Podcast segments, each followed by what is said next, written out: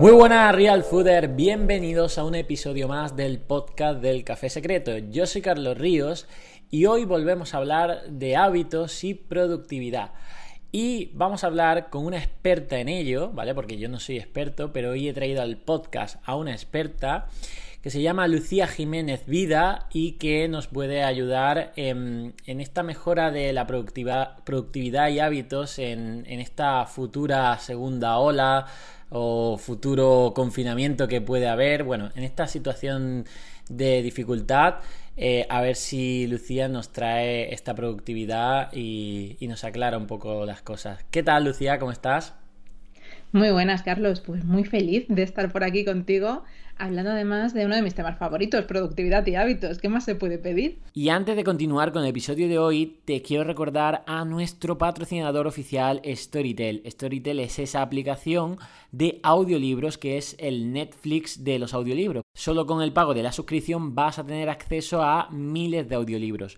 Puedes acceder a Storytel gratis durante 30 días si te metes en www.storytel.com barra Carlos. Ahí tendrás un acceso para registrarte a través de este link y acceder durante un periodo de prueba de 30 días a todos estos audiolibros. A no todas las personas les gusta mm, esto de la productividad, nosotros sí que somos un poco más frikis de esto, ¿no? Eh, pero al final es que la productividad te da como mm, paz, tranquilidad, em, probablemente también libertad, ¿no? Y mm, bueno, antes de entrar en detalle, cuéntanos un poco sobre ti, sobre tu background, para que la audiencia sepa quién eres.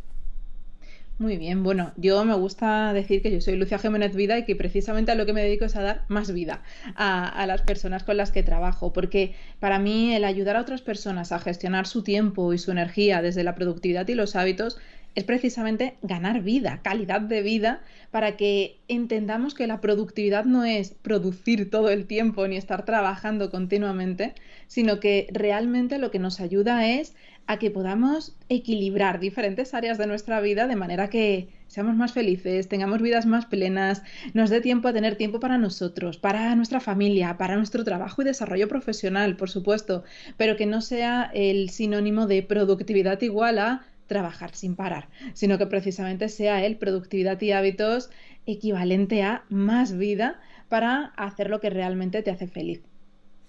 De hecho, un, mal ejemplo de productividad podría ser que estemos todo el día mm, tan enfocados en, tanto trabajo que nos descuidemos nuestra salud. Por ejemplo, que no tengamos tiempo para cocinar comida real, para poder eh, sacar nuestro eh, ratito de entrenamiento. Eh, eso es que la gente puede estar un poco confundida. En este podcast no vamos a hablar de, oye, cómo puedes estar aguantar 24/7 eh, trabajando. Eso no, eso realmente no es productividad. Eh, al final no se trata probablemente de hacer más cosas, sino de las que hacemos, hacerlas mejor o con más resultados, quizás, ¿no? Sí, es al final el elegir, digamos, eh, aquellas cosas que vamos a hacer y que realmente nos van a ayudar a tener unos resultados. Muchas veces estamos ocupados todo el día haciendo lo que sea, tareas del trabajo incluso en casa, pero es hacer, hacer, hacer y realmente luego no lucen porque no nos están produciendo resultados, no tenemos un rendimiento. Yo aquí me gusta decir aquello de es la ley del mínimo esfuerzo y el máximo rendimiento, porque es como ah, con lo mínimo conseguir lo máximo. No se trata de que estemos trabajando todo el día y como tú decías, no tener tiempo para hacer bien la comida, no tener tiempo para hacer ejercicio, no tener tiempo para leer, para lo que al final te apetece y que solo estés con, con la mente y con las manos, ¿no? Prácticamente puestas en el trabajo, sino que realmente el ser productivo es teniendo un tiempo limitado, que es el que tenemos, ser capaces de hacer aquello que nos va a acercar a nuestras metas y a nuestros objetivos. Exacto. Vale, entonces, bueno, eh, la situación actual de gran parte de la población es que ahora mismo está metida en casa, teletrabajando por, por la pandemia del COVID. Entonces, em, muchas personas que, que, hablo con ellas se sienten como que, que están un poco perdidas, es decir, que pasan muchas horas en casa, esto les quema mucho y, a su vez el estar en un ambiente que a lo mejor no era el habitual, el que estaba acostumbrado de trabajo, les hace pues eh, caer en muchas distracciones, en no poner horarios de oye, esto es trabajo, esto es, eh, no sé, lo mismo estás trabajando y tienes que y haces un parón del trabajo porque mm, tu hija está llorando o hay un problema en casa o te da por limpiar la cocina en mitad de no sé es decir que creo que hay bastante desorden y caos y mucha gente al final del día dice uy he estado todo el día ocupado pero me siento que no he hecho realmente nada importante no que que me acerque a esto que yo quiero conseguir, ¿no? Entonces, ¿cómo podemos empezar a, ordenarnos? Sí, aquí hemos tocado como diferentes fibras que, tenemos ahí, que es las distracciones, los ladrones de tiempo, el también tener claras las prioridades cuando trabajamos en, en casa.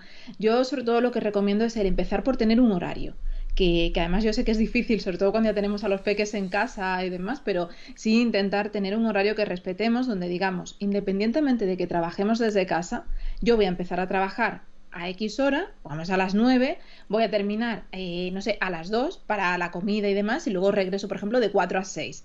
Entonces yo tengo ahí mi horario de trabajo, de manera que no voy a estar trabajando hasta las 7, las 8, las 9 de la noche, que es muchas veces es lo que ocurre. Como ya tengo el portátil en casa, como tengo el, móvil, pues ya contesto y no me importa responder un email, ya, pero ya no es un correo, ya son dos, ya es el WhatsApp, ya es que te llama tu jefe o un compañero que también lo atiendes y al final nos vemos con que no tenemos ese tiempo para otras cosas u otras personas que, realmente lo podríamos estar dedicando pues desde que terminamos de trabajar, ¿no?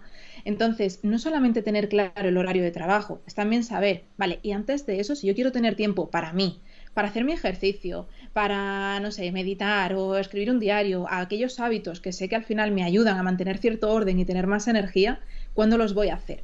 Pues lo puedo hacer, por ejemplo, por la mañana, me levanto un ratito antes y ahí es cuando yo hago mi ejercicio, porque luego en el día pues no encuentro momento, perfecto, pues se haría por la mañana, o a lo mejor prefieres hacerlo por la tarde o parar un rato a mediodía porque dices, oye, así me despejo. También tenemos que tener en cuenta, y esto es verdad que es un problema más de las empresas, yo creo que de los trabajadores, que el trabajar en casa requiere una flexibilidad. Y ahí está también el que cuando tenemos, por ejemplo, personas dependientes a nuestro cargo, como puedan ser nuestros hijos o como puedan ser otros familiares, las empresas tienen que entender que tenemos que atender lógicamente sus necesidades y nosotros somos también los primeros que tenemos que entender eso, que si lógicamente nuestra hija, nuestro hijo eh, está llorando y nos requiere y nos necesita, de nada sirve que nos desesperemos porque es que tengo que terminar esto y es que tengo que terminar esta tarea y mi hijo no me deja. Tu hijo no entiende que tú estás trabajando ni, ni lo importante que es. O sea, para él es que la noción del tiempo es otra cosa, es totalmente distinto.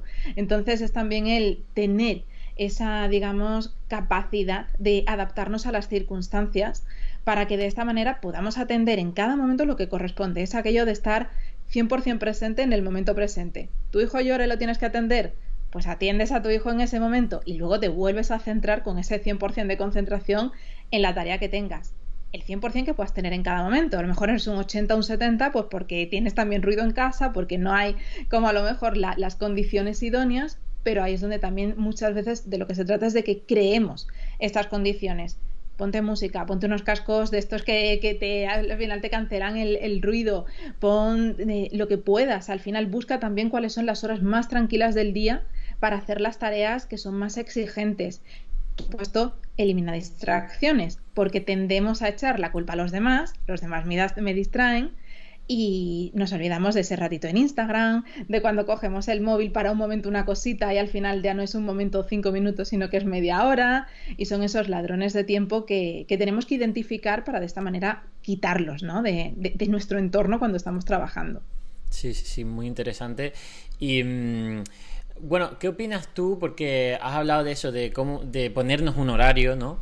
Y yo el otro día comenté pues una cosa que, hago yo que es eh, un poco mm, organizarme, es un poco el time blocking, ¿no? Es decir, coger el Google Calendar y el Google Calendar poner la vista de la semana, ¿vale? Y esa vista de la semana poner eh, cómo me gustaría que fuera mi semana ideal, es decir, porque eso realmente es lo que te va a llevar a lo que, a lo que quieres conseguir. Es decir, si tú te pones a lo largo de la semana pues mm, tres huecos de entrenamiento a lo largo de la semana, pues si lo cumples y eso se, se, digamos se, se, persevera en el tiempo, pues, pues logrará una serie de, de resultados, ¿no? Entonces, es muy importante, creo yo, recomendarle a la gente que utilice pues cualquier aplicación, o en este caso gratuitas como Google Calendar, se ponga su semana y diga, oye, eh, venga, eh, tu horario de trabajo cuál va a ser. Que luego puede ser flexible, ¿no? Porque por, por las situaciones que acontezcan, pues ser flexibles y trabajar tampoco no tanto por horas, sino por, por objetivos, por proyectos, como las nuevas empresas creo que trabajan más así, decir, oye, en realidad no significa, venga, el, éxito no va a estar en trabajar ocho horas ese día y que hayas cumplido ocho horas, sino más bien qué has hecho con esas horas para tu trabajo, ¿no? Pero sí que es cierto que ponerte un horario con bloques eh, anchos, no tampoco en plan de 11 y cuarto a 11 y, 20, eh, y 35 voy a hacer tal tarea, eso es demasiado, no sé, a mí no me, no, no me parece que ayude. Pero sí bloques grandes donde digamos, oye, mi horario de redes sociales, mi horario de em, trabajo, mi horario. Porque si realmente lo cumples, eh, eso es lo que realmente estás pasando. Porque a lo mejor debería, deberías evaluar eh, lo que decías, lo de los ladrones de tiempo. A lo mejor crees que no estás dedicando mucho a las redes sociales. Pero si tú lo plasmases en el Google Calendar, a lo mejor te salen, yo qué sé, mm, en colores mm, todo rojo, ¿no? Si dices tú, ostras, ¿cómo, ¿cómo voy a pedirle a, la vida que tener éxito en X cosa si realmente el calendario semanal de mi tiempo invertido lo estoy invirtiendo en ver vídeos de TikTok o de Instagram? No sé cómo ves esto del time blocking o los calendarios, ¿cómo lo gestionas tú? Sí, bueno, soy fan absoluta del time blocking, o sea, yo me organizo además con detalle porque es verdad que el time blocking asusta muchas veces a algunas personas que dicen como, guau, de repente tenerlo todo, todo organizado, ¿no? Dentro del calendario.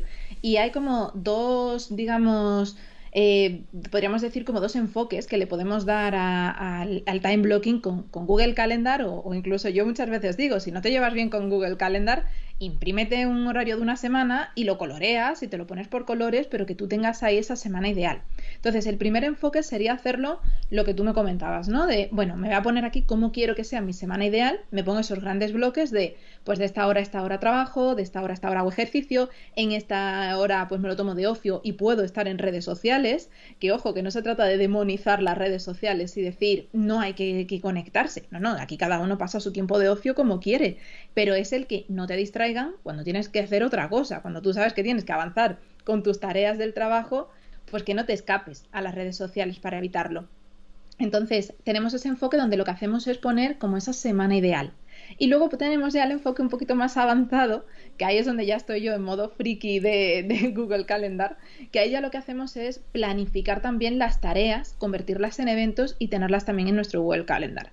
Entonces, yo por ejemplo lo que hago, eh, yo tengo mi canal de YouTube y yo lo que hago es que cuando tengo que grabar vídeos para mi canal, pues me los grabo todos en una mañana, porque ya que tengo que encender focos, eh, prepararme, estoy incluso con la energía y con lo que es el, digamos, el discurso, ¿no? De, de, estar frente a cámara y estar hablando, pues me grabo todos los vídeos de una vez. Hago un bloque grande que es grabar vídeos, porque sí que es cierto que es desaconsejable el poner tareas muy pequeñas, porque en el momento en el que se nos retrasa una tarea y en lugar de 30 minutos nos lleva 35, ya nos estamos comiendo 5 minutos de la siguiente, y entonces es cierto que eso agobia y estresa para utilizar eh, time blocking siempre tiene que ser en bloques grandes de tiempo, donde además lo que hagamos es aglutinar tareas que sean parecidas, como pueda ser, tengo que crear contenidos para redes sociales, venga, pues me creo todos los contenidos de una vez.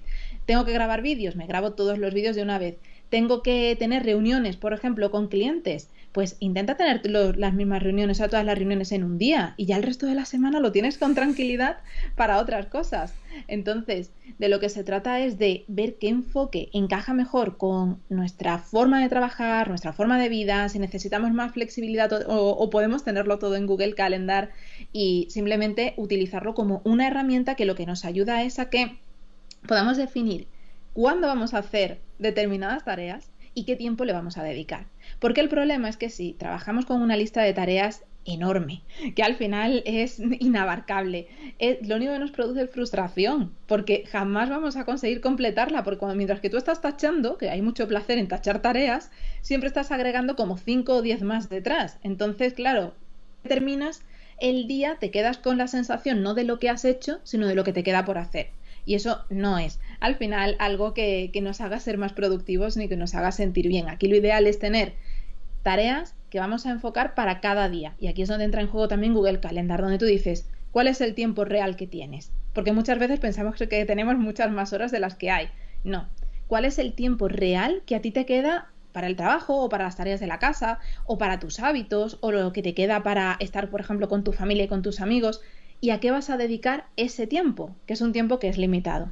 A mí alguna vez me han preguntado aquello de, oye, ¿cómo lo puedo hacer para dormir menos? Digo, no te voy a decir cómo tienes que hacer para dormir menos, porque precisamente eso no te va a hacer que seas una persona más productiva. Tienes que dormir, tienes que tener energía y tienes que dedicar ese tiempo al sueño. Pues exactamente con todo lo demás. Tenemos que dedicar tiempo a las distintas áreas de, de nuestra vida. Y de hecho yo en, mi programa, tengo un programa que es el programa Focus, que enseño a otras personas a que puedan ser más productivas y ahí lo que enseño es este método de decir, tienes que tener tiempo para la fiesta, las obligaciones, el crecimiento, que serían esos hábitos, las urgencias, que también tenemos que preverlas dentro del calendario, y el sueño, que es igual de importante que todo lo demás. Entonces, cuando nosotros trabajamos con, el Google Calendar y el Time Blocking y nos hacemos ese diseño de la semana ideal, tenemos que tener tiempo para todo esto y que no solamente lo llenemos con obligaciones. Y de esta manera es como vamos a proteger después ese tiempo para, no, no, es que yo termino de trabajar a las 6 y ahora empieza mi tiempo de ocio con mi familia o conmigo misma, ahora voy a estar leyendo o mi tiempo de crecimiento porque se lo dedico a mis hábitos y de esa manera es una forma de tener ese compromiso también con nosotros.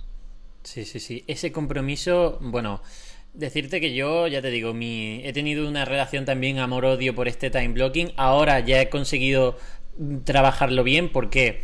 Porque precisamente eso, tú te pones tu semana ideal, que está muy bien, porque a lo que aspiras, eh, pero luego pues te das cuenta que, oye, que esa semana ideal pues lo tienes que ir modificando a lo que es real, ¿vale? Es decir, un, equilibrio entre lo que para ti sería ideal y luego lo que realmente puedes hacer y que es real, ¿no? Es decir, oye, a lo mejor te estás poniendo un montón de trabajo, pero es que eso es irreal porque no tienes energía para, completarlo, ¿no?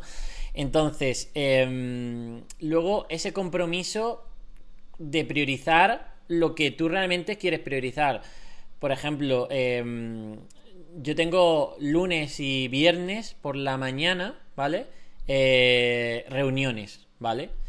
Agrupar tareas, eso que has, que has, comentado que eso es importante. Lunes y viernes eh, reuniones. Pero es que me salen reuniones por todas partes y durante la semana voy colocando reuniones por toda la semana. Realmente ahí estoy faltando un poco a mi compromiso de decir, oye, estoy siendo eh, por una parte flexible para, oye, para colocar reuniones por otros sitios, pero luego a largo plazo sé que digo, oye, como siga por este camino, estoy dedicándole demasiado tiempo a la reunión. Entonces tengo que estar comprometido a decir, oye, si quiero que sean lunes y viernes, pues las encajo y tendré que prescindir de reuniones a lo mejor rápidas y demás que, que aparecían antes y, demás. Algo, por ejemplo, positivo que he conseguido. Eh, ser comprometido con mi entrenamiento, ¿vale? Eh, a la una tengo que ir a entrenar. Y es que ahí ya, por lo menos, llevo meses donde no hay nada que lo procrastine o que ¿Por qué? Porque realmente he decidido con esa prioridad y ese compromiso decir, oye, es que a la una es el entrenamiento y eso es sagrado. Y está ahí marcado en el, en el, en el time blocking y lo sabe el resto de mi equipo, mi familia, todo, que yo a la una entreno, ¿no? Entonces, yo creo que también es cierto que una vez tengas el calendario por delante, eh, tienes, tienes, que detectar a qué, qué quieres priorizar y comprometerte con ello para cumplirlo de forma equilibrada y real, ¿no? Es decir, oye, si realmente quieres empezar a crear contenido en tu proyecto y quieres colocar lunes, martes y miércoles como creación de contenido, pues oye, eh, cúmplelo si realmente es tu prioridad y ten el compromiso de ello, ¿no? Porque si no, entonces entramos en la procrastinación, ¿no? ¿Por qué la gente procrastina? Porque esa palabra ahora mismo está de moda, ¿por qué la gente procrastina? Bueno, hay muchos motivos. Es verdad que, a mí me gusta además enfocar el tema de la planificación y demás desde lo que yo he llamado las tres P's de la productividad, que es precisamente lo que decías, ¿no? El priorizar, planificar y proteger. Porque priorizamos. Y cuando priorizamos lo hacemos desde un momento de calma donde digo, ¿qué es importante para mí? Pues como tú decías, para mí es importante hacer ejercicio. Entonces es que eso es inamovible, es que eso es una cita que tengo ahí a la una y me lo tomo como si fuese una cita que tengo con alguien y que no puedo faltar que es que es una cita con nosotros, que es que muchas veces se nos olvida que eso, que una cita con nosotros también es importante, no, la tenemos que, que quitar. Luego planificamos en base a esas prioridades para que tengamos tiempo para todo lo que es importante. Y esto también dentro del trabajo. ¿Qué es importante dentro de tu propio trabajo? Pues si las reuniones son importantes, claro que hay que hacerles un espacio, pero es más importante que otros proyectos o es más importante que a lo mejor otras cuestiones con las que también tienes que avanzar. Pues no, porque probablemente si solo tuvieses reuniones, pues no estarías avanzando con otras cuestiones de tu negocio, otros proyectos paralelos que, con los que tienes que seguir trabajando, lógicamente. Entonces, por eso es como que, vale, priorizamos, planificamos para que todas las prioridades tengan ese hueco y luego protegemos. Y aquí es donde la mayoría fallamos porque nos saltamos totalmente la planificación y aquí es donde entran las distracciones, donde procrastinamos, donde nos falta concentración y aquí es donde realmente llega el problema. ¿Por qué procrastinamos? Pues hay distintos motivos. Eh, los fundamentales son dos. El primero es porque la tarea que tenemos por delante nos parece que es muy rutinaria, aburrida, la hemos hecho mil veces, estamos hasta las narices de tenerla que hacer y de repente es como que se nos hace un mundo. El simple hecho de decir, pues es que otra vez tengo que hacer el informe mensual de tal, tal, tal. Entonces, buscamos cualquier excusa para precisamente afrontar esta tarea. Y ahí además nuestro cerebro pues es muy gracioso y muy simpático porque lo que hace es buscar también la forma de escapar. ¿Por qué? Pues porque a nuestro cerebro le gusta el confort, la comodidad, le gusta estar bien y eso de tenernos que meter en una tarea que nos parece que es lo más aburrida del mundo, pues es como que ya le produce cierto, digamos, malestar, ¿no? Ya está ya disgusto. Entonces lo que hace es buscarnos eh, escapes, vías de salida donde nos dice de repente, ay, teníamos que poner una lavadora o de repente es como, mm, hasta que no esté todo perfectamente ordenado, no nos podemos poner con esta tarea. O, o de repente te sientas y es, es que tengo hambre, o es que tengo que hacer tal. Entonces, yo aquí lo que recomiendo es que ese tipo de tareas que son más rutinarias, más aburridas, las convirtamos en un juego, en un reto, en decir, a ver si soy capaz de quitármelo en 25 minutos. Por ejemplo, entonces nos ponemos un temporizador donde nada nos distraiga en esos 25 minutos. Y es como, venga, te lo pones a modo de reto y así te lo quitas pronto, te lo quitas rápido y no lo estás ahí procrastinando continuamente. El otro motivo por el que solemos procrastinar es el contrario, es que la tarea que tenemos que afrontar nos parece que es demasiado difícil, que es eh, muy complicada y que por tanto no vamos a ser capaces. Y generalmente además personas que son perfeccionistas y autoexigentes tienen el miedo de no estar a la altura y de no dar la talla con esa tarea, porque lo ven como que es algo tan grande que dicen, es que no voy a ser capaz. Entonces, claro, cuando lo miras, ves como una escalera enorme que tienes que subir, que yo me acuerdo aquí de la escalera hasta de Rocky, que era como gigantesca, ¿no? Y es como que miras hacia arriba y dices, imposible que yo suba eso. Entonces, claro, ahí nos agobiamos, nos estresamos y de nuevo, nuestro cerebro hace de las suyas y busca las vías de escape para que nos metamos en redes sociales. Ay, bueno, voy a mirar un momento las redes antes de empezar. Y ese momentito, que eran cinco minutos, ya ha sido media hora. Y buscamos otras tareas que tengamos que hacer todo en vez de ponernos con lo que hay que hacer. ¿Cuál sería aquí, digamos, la recomendación, la solución? Esa tarea tan grande que se nos hace un mundo y que es una gran escalera, dividirla en escalones, dividirla en trocitos para de esta manera eh, conseguir desglosarla al máximo y que en lugar de ver todo el superproyecto que hay que hacer, digamos, vale, ¿qué es lo primero, primero que yo tengo que hacer aquí? Pues si por ejemplo tenía que hacer ese informe que es de todos los meses, pero que es un informe que es enorme, pues a lo mejor es pues lo que tengo que hacer es por recopilar información. Vale, pues recopilar información. Dentro de recopilar esa información, exactamente qué tipo de información, cuántos epígrafes, qué contenido. Bueno, pues lo voy a buscar. Entonces es como que ya te lo vas dividiendo y ya dices, vale, pues hoy que es eh, jueves me voy a dedicar a encontrar esta, esta y este punto. Vale, pues esto para el jueves, pero ya te lo has dividido, ya no es que tengas que hacer el super informe o el gran proyecto, el, no, voy a hacer una aplicación móvil, venga, ¿y por dónde empiezas? ¿No? El como tienes mil, mil pasos. No, pues lo desglosamos y vamos poco a poco viendo por dónde vas a empezar. Entonces, eso ya es como algo mucho más asumible, porque de esa manera ya sobre todo pues no lo vamos a procrastinar tanto porque no nos va a costar tanto.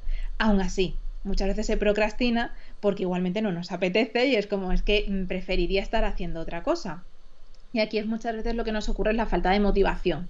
Yo siempre digo que la motivación nace de los motivos. La motivación no es el que tú te levantes por la mañana y digas, vamos campeona, que hoy puedes. No, no, no es eso. Es realmente el que tú tengas claro cuáles son tus motivos por los cuales estás haciendo lo que tienes que hacer. Y hay veces que cuando nuestro trabajo no nos gusta y, no tenemos a lo mejor ahora posibilidad de cambiarlo y no vemos tampoco como otras opciones, decimos, ya, pero es que yo qué motivo tengo. Bueno, pues al final sigues eligiendo tu trabajo. O sea, tenemos que tener en cuenta que no hay imposiciones, que todo es una elección. El hecho de que tengas el trabajo que tienes es el trabajo que eliges frente a la posibilidad de no tener trabajo y por tanto no tener un sueldo, por tanto estar agobiado siempre a final de mes porque no llegas o porque tengas que estar trabajando en otra cosa que incluso esté peor pagada o que sea eh, peor para ti. Entonces es, sigues eligiendo este trabajo. Por supuesto, yo en esos casos además recomiendo, empieza a buscar algo que te motive y te guste más, que al final veas algo que, que te inspira más. Pero mientras tanto, que seas consciente de que es la elección que estás haciendo diariamente porque es mucho mejor que la alternativa.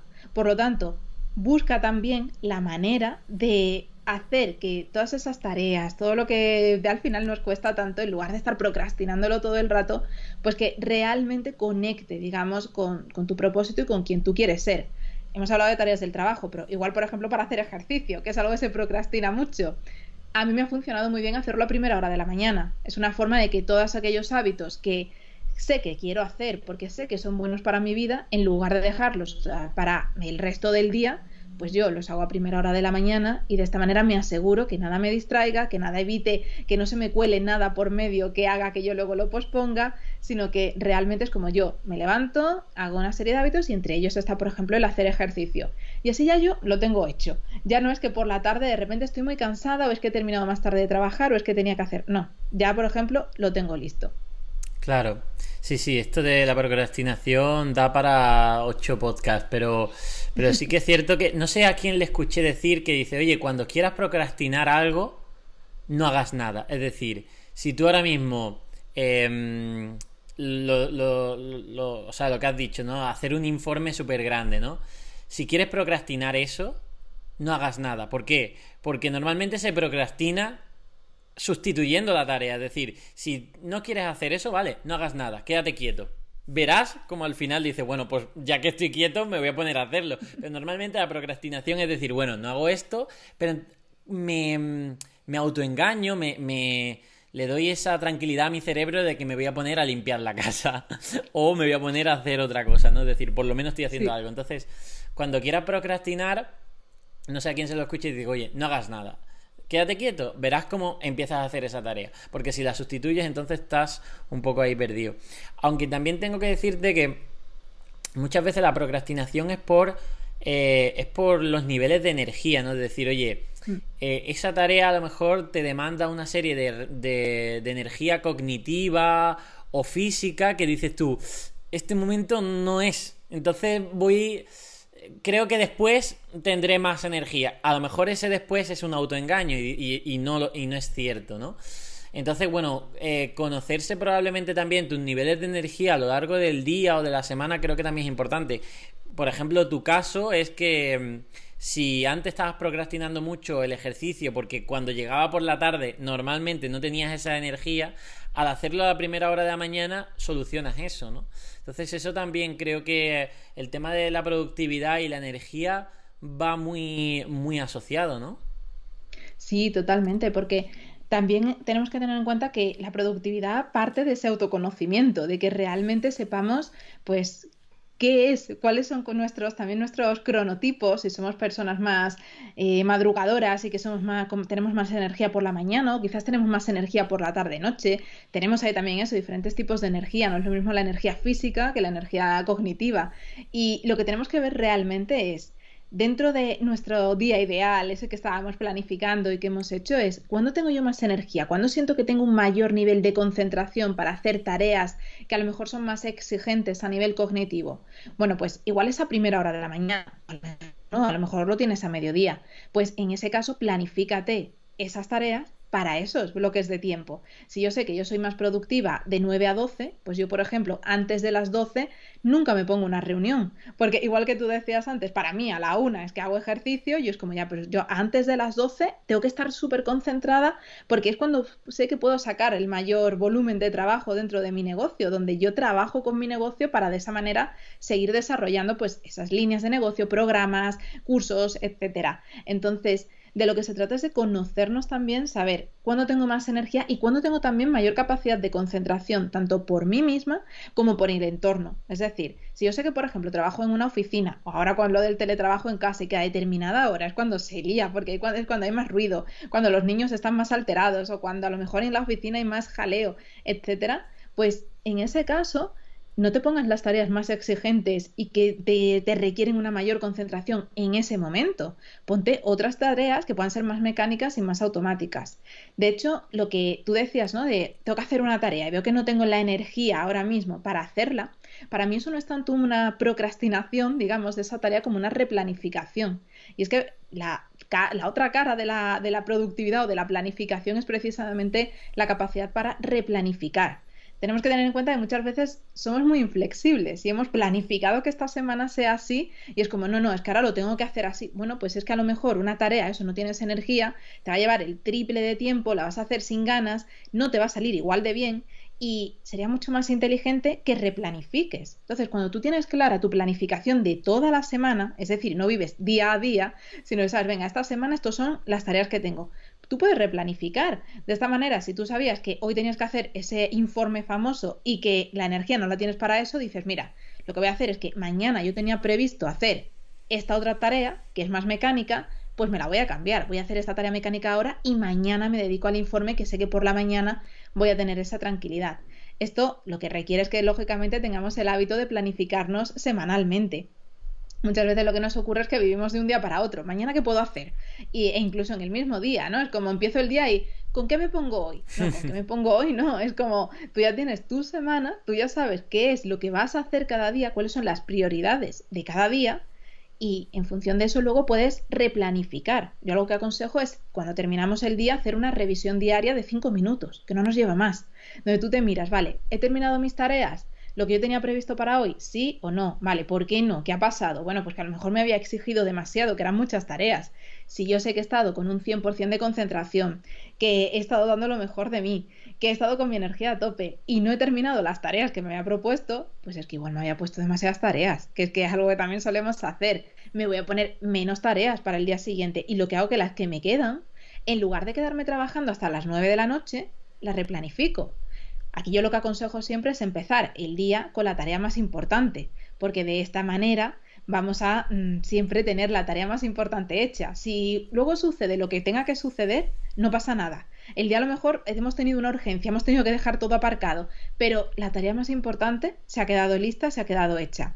Pero siempre además tratando de coordinarlo, como decíamos, con, con, nuestra energía. Es decir, si esa tarea es muy exigente mentalmente y tu nivel de energía está más alto mm, a mediodía, pues déjatela para mediodía. Es decir, siempre también jugando con esa flexibilidad y ese autoconocimiento para no tomarnos todas estas ideas como dogmas absolutos de es que lo tengo que hacer así porque así lo han dicho Carlos y Lucía, sino que realmente lo hago como yo sé que, a mí mejor me va a funcionar a nivel personal. Claro. Eh, te pongo un ejemplo, yo cuando, cuando escribí mi primer libro, pues para mí también era un, un reto de decir, oye, mm, la primera vez que te pones te entra ansiedad porque dices, uy, ¿cuánto tengo que escribir? ¿Cuántas páginas? ¿Cuántas...? Uf, y, te, entra, te entra ansiedad realmente de la buena. Em, pero es cierto que si divides esas tareas, ese libro, el libro no lo vas a escribir en un día. Entonces lo que tienes que hacer es hacer ese índice y ese índice abordar cada capítulo que tú quieras o, por ejemplo, acumular primero información, acumular testimonio, reorganizarte. Es decir, al final todas esas tareas que la gente la vea como un mundo, pues divídela como si quisieras escribir un libro, por capítulos, por páginas y demás, y abórdalo. Y aquí entra el siguiente de, oye, de... Mm, de no estar en multitarea. Es decir, si tú quieres escribir un libro, pues si quieres concentrarte y escribir pues eh, tres páginas, pues concéntrate para escribir tres páginas. Si realmente es lo importante en tu día, hazlo al principio y ya quita y ya lo tienes hecho, ¿no? Y, y, al final es eso, que muchas veces también caemos en hacer muchas tareas, en encima hacer multitareas, saltar de una cosa en otra y al final te das cuenta que no estás haciendo nada, o por lo menos no estás haciendo nada importante, o, que realmente demande del máximo de ti, ¿no? Es decir, Claro, eh, puedo contestar un email por aquí, puedo limpiar la mesa por acá, puedo, pero esas cosas, puedo ver un vídeo en YouTube de sí, que me va a informar de lo que sea, pero esas cosas a nivel cognitivo realmente te, te implican poco y, y, claro, eso puedes hacerlo saltando de tarea en tarea, pero las tareas verdaderamente importantes, las que necesitan tu máxima concentración, deben estar ahí bien protegidas y separadas, ¿no? Y aquí entraría lo de cómo evitar esas distracciones para que nos permitan enfocarnos en tareas importantes. Sí, es súper importante evitar la multitarea tradicionalmente parece que aquello de la multitarea se ha traducido a qué persona tan productiva que es capaz de hacer muchas cosas a la vez y todo lo contrario. La multitarea está demostrado que hace que seamos 40 veces menos eficientes. Entonces, ¿por qué? Porque nuestra atención se divide. Nuestra atención es la que es. Si yo estoy ahora mismo, estoy aquí, estoy hablando contigo, pero además estoy mirando el móvil y estoy haciendo tal, pues yo no estoy metida en esto. Mi atención está en lo que tú me acabas de preguntar, más que hay, que es que me ha entrado un WhatsApp y es que tal. Y entonces, lo que tenemos que tener en cuenta es que nuestra atención además es residual. Esto quiere decir que si yo de repente miro un WhatsApp, las redes sociales, mi atención se va por, ese, por un momento a ese mensaje. Cuando yo quiero regresar a lo que estaba haciendo, todavía una parte de mi atención sigue en ese mensaje, aunque tú no seas consciente de ello, con lo cual ya no estás regresando con el 100%. Además hay otra cuestión y es que tardamos pues unos 15-20 minutos en volver a concentrarnos en una tarea que además no somos capaces luego de mantener la concentración mucho tiempo. Por tanto, entre que te concentras, empiezas con la tarea y cuando te vienes a dar cuenta eh, se te escapa de nuevo la concentración, pues al final no has hecho nada, porque estás saltando continuamente de una tarea a la otra y eso hace que no te focalices 100% en lo que estás haciendo. Entonces, ¿se pueden hacer varias cosas a la vez? Sí, claro, tú puedes estar escuchando un podcast mientras que quizás haces ejercicio o a lo mejor mientras que estás cocinando pero es que en ese caso son tareas que son un poco mecánicas, porque quizás lo que estás cocinando eh, lo has hecho mil veces. Ahora, si quieres hacer una receta nueva que no has hecho jamás en la vida, pues probablemente necesites tener mucha más atención. ¿Que estás haciendo ejercicio? Probablemente sea una rutina que ya has repetido muchas veces, que la tienes totalmente mecanizada. Pero si quieres hacer una rutina nueva con ejercicios o quieres incluso estar contando las repeticiones que estás haciendo, no te pueden estar hablando, no te puedes estar distrayendo con otra cosa.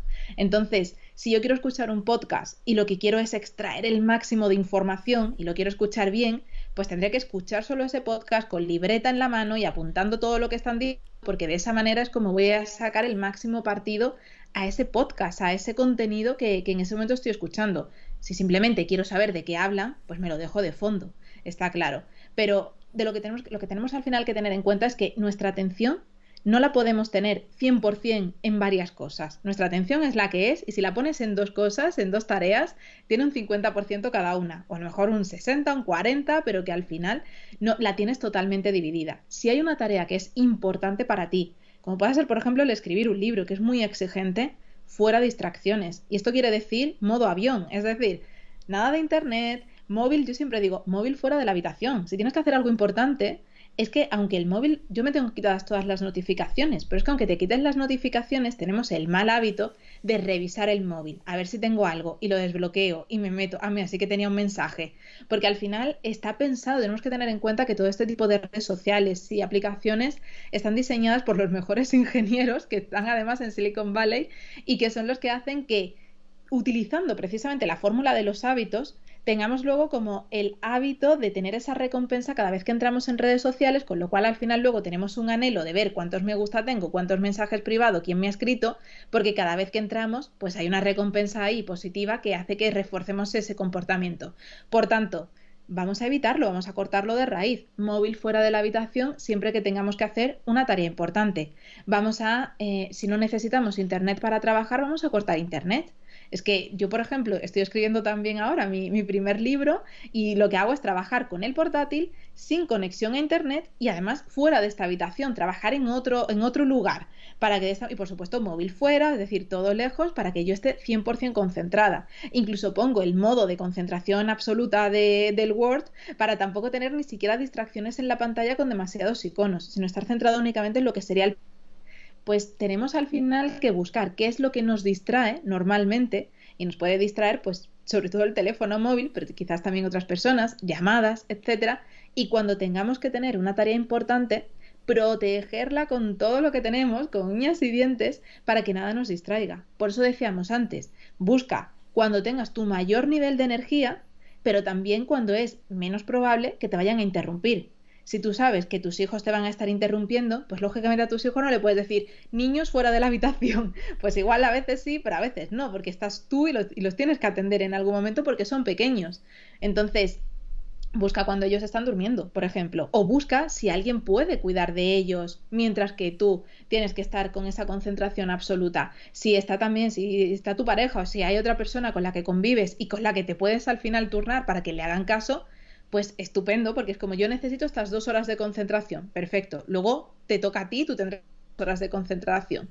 Entonces, es también el tener esa comunicación en casa, el buscar esas alternativas, el ver cuáles son nuestras circunstancias y en función de eso, ver cómo las podemos, cómo nos podemos adaptar a ellas para también lograr ese, ese máximo de concentración que, que requerimos. Pero siempre teniendo en cuenta que si tenemos que tener el 100% del foco en una tarea, solamente lo podemos tener en esa tarea y, evitar todo lo demás. Mis circunstancias son que, que yo tengo que dedicar, o sea, mi trabajo es, eh, son las redes sociales y tengo que, que, separar entre el trabajo o, que me absorban las propias redes, es decir, es, eh, llegó un punto en mi vida que digo, ostras, estoy jodido en, el sentido de que, oye, es que mm, mis horas de trabajo son aquí dentro del móvil, creando contenido en redes sociales, las historias y demás, pero a su vez estaba también a merced de esas propias redes sociales, de, eh, de pues como cualquier otra persona, ver otro perfil, responder mensajes de no sé qué. Y, y, hubo un momento en que ahí es donde me di cuenta y digo, ostras, es que las redes sociales pueden ser peligrosas y, hay que poner una serie de límites, hay que conocerlas, hay que conocerte.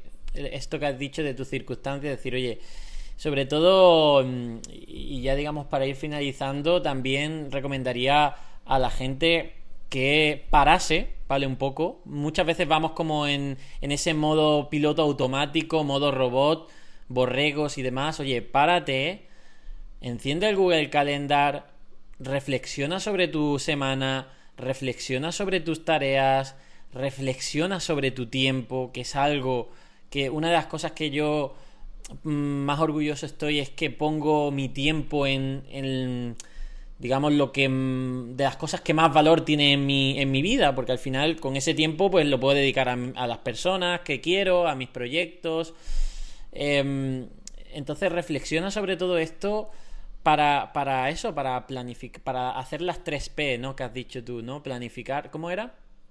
Para priorizar, priorizar planificar y proteger nuestro tiempo. Exacto. Me quedaría con esa, con esas 3 P que, que ya lo, ya lo hacía, pero creo que recordártelo es, es muy importante. Priorizar, porque hay gente que simplemente hace, hace, hace, pero probablemente a lo mejor está haciendo cosas que no le van a dar resultado.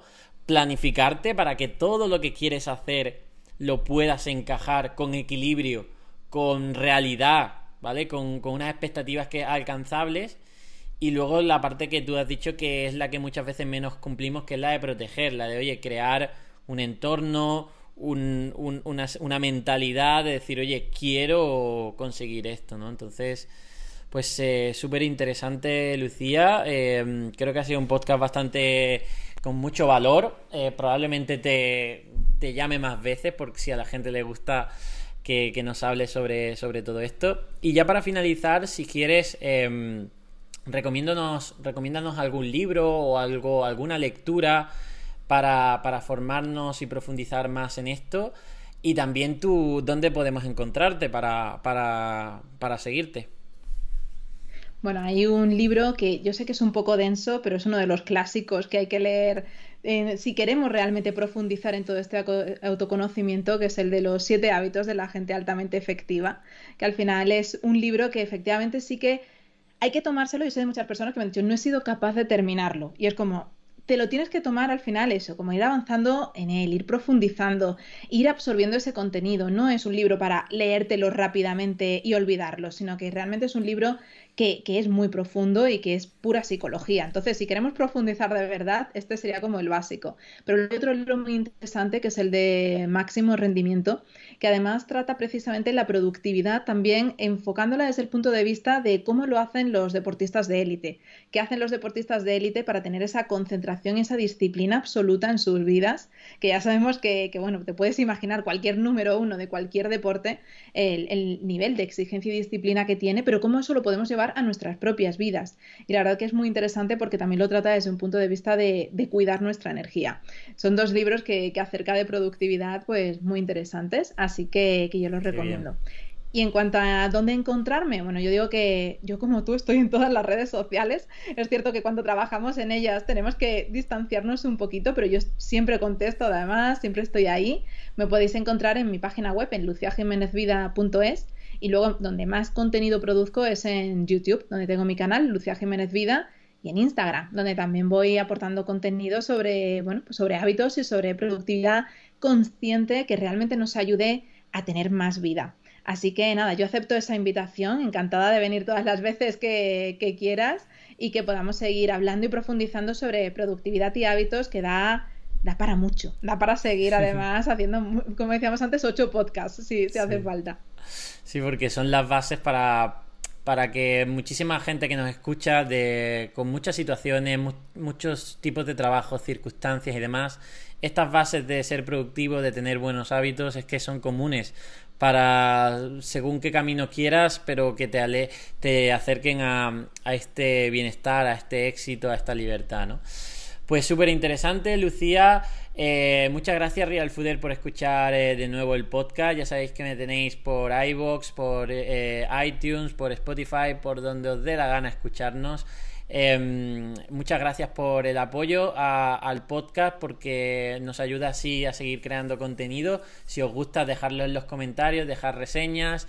Eh, tomad eh, con intención y propósito este podcast, es decir, si queréis sacarle el máximo provecho, obviamente puedes escucharlo de camino al, al trabajo en el coche o mientras estás desayunando o simplemente paseando, pero incluso también en tu mesa, eh, sentado el fin de semana con un cuaderno de notas, creo que también es importante y le puedes sacar todavía más atención.